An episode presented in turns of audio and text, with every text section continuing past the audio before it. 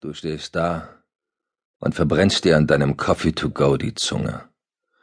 Denn was du jetzt siehst, das raubt dir den Atem und den Verstand.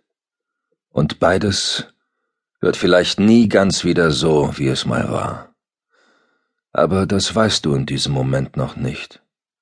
Du stehst da, in einer dieser schattigen Häuserschluchten von New York City, deren Asphalt die schon tiefer stehende Septembersonne nicht erreicht. Es ist der 11. September 2001. Und die Bilder einstürzender Türme haben seitdem Milliarden Menschen im Kopf.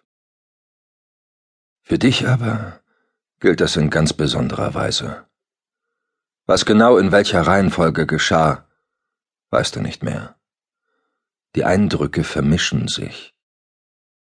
Der Crash der United Airlines Maschine in den Südturm, die Flammen, der Staub, die Panik, die einstürzenden Türme des World Trade Centers.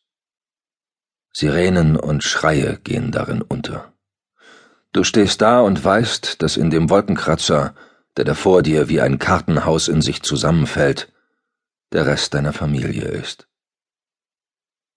Alle, die dir etwas bedeuten, werden in wenigen Sekunden unter einem Berg aus Geröll begraben sein. In diesem Augenblick hast du es noch nicht begriffen. Die Erkenntnis kommt später und dafür umso schmerzhafter. Keinen von ihnen wirst du je wiedersehen. Du stehst da und kannst nichts tun, musst hilflos das Unvermeidliche mit ansehen. Als die Erkenntnis dich erreicht, meldet sich die Stimme des Zorns. Und auch sie wird dich nie wieder verlassen. Sie flüstert in dir, ständig. Sie lädt dich mit Hass auf, dem Wunsch, etwas zu tun, dem Wunsch, die Ohnmacht jenes furchtbaren Augenblicks, als die Türme zusammenstürzten, nachträglich doch noch ungeschehen zu machen. Du weißt im tiefsten Inneren deines Herzens, dass es sinnlos ist. Aber da ist dieser unbändige Zorn in dir. Und die Stimme des Zorns sagt dir etwas anderes, etwas, von dem du glauben möchtest, dass es wahr ist. Mr. Cotton? Es dauerte einige Augenblicke, bis die Stimme durch Cottons Gedanken drang und ihn erreichte. Alles in Ordnung, Mr. Cotton? Alles in Ordnung. Bestimmt? Ich bin vielleicht ein bisschen müde, das ist alles. Sie werden lernen, sich zu öffnen. Sie werden erfahren, dass Sie mit Ihrem Problem nicht allein sind, und schon das wird Sie erleichtern. Und wenn Sie dann verstanden haben, dass Sie die Dämonen in Ihrem Kopf freilassen müssen, wenn Sie nicht mehr von ihnen verfolgt werden wollen, wird Ihr Körper Sie nicht mehr durch Müdigkeit vor Ihrem sinnlosen Hass schützen müssen. Äh, wie?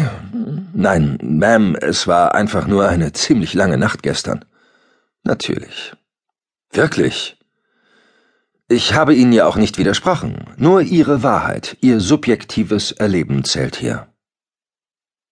Eine Frauenstimme. Sie gehörte Dr. Karen Grosvenor. Und auch wenn es für Cottons Ohren eher ungewöhnlich klang, dass man ihn Mister und nicht Agent nannte, hatte das im Moment seine Ordnung. Hier in der Gruppe von Dr. Karen Grosvenor war er kein Special Agent einer Sonderabteilung des FBI. Hier war er einfach nur Mr. Cotton. Und das wohl auch nicht mehr lange, denn Karen machte jetzt den Vorschlag, dass alle sich von nun an beim Vornamen nannten. Cotton stand nicht auf Förmlichkeiten. Trotzdem gefiel ihm das irgendwie nicht. Den Grund dafür konnte er nicht genau benennen. Es war ein tiefes Unbehagen, das ihn schon befallen hatte, als er diesen Raum betrat und sich in den Stuhlkreis setzte. Selbsthilfegruppe für 9-11 traumatisierte. Ob das wirklich das Richtige für mich ist, muss ich mal abwarten ging es ihm durch den Kopf, obwohl er innerlich bereits entschieden hatte, dass es nicht das Richtige für ihn war.